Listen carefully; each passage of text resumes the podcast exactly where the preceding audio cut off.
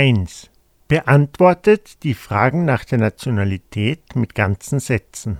요나스 씨, 여기는 수진 씨예요. 수진이에요. 반가워요. 연하세요. 반가워요. 소진 씨는 중국 사람이에요? 아니요, 중국 사람이 아니에요. 그럼 일본 사람이에요?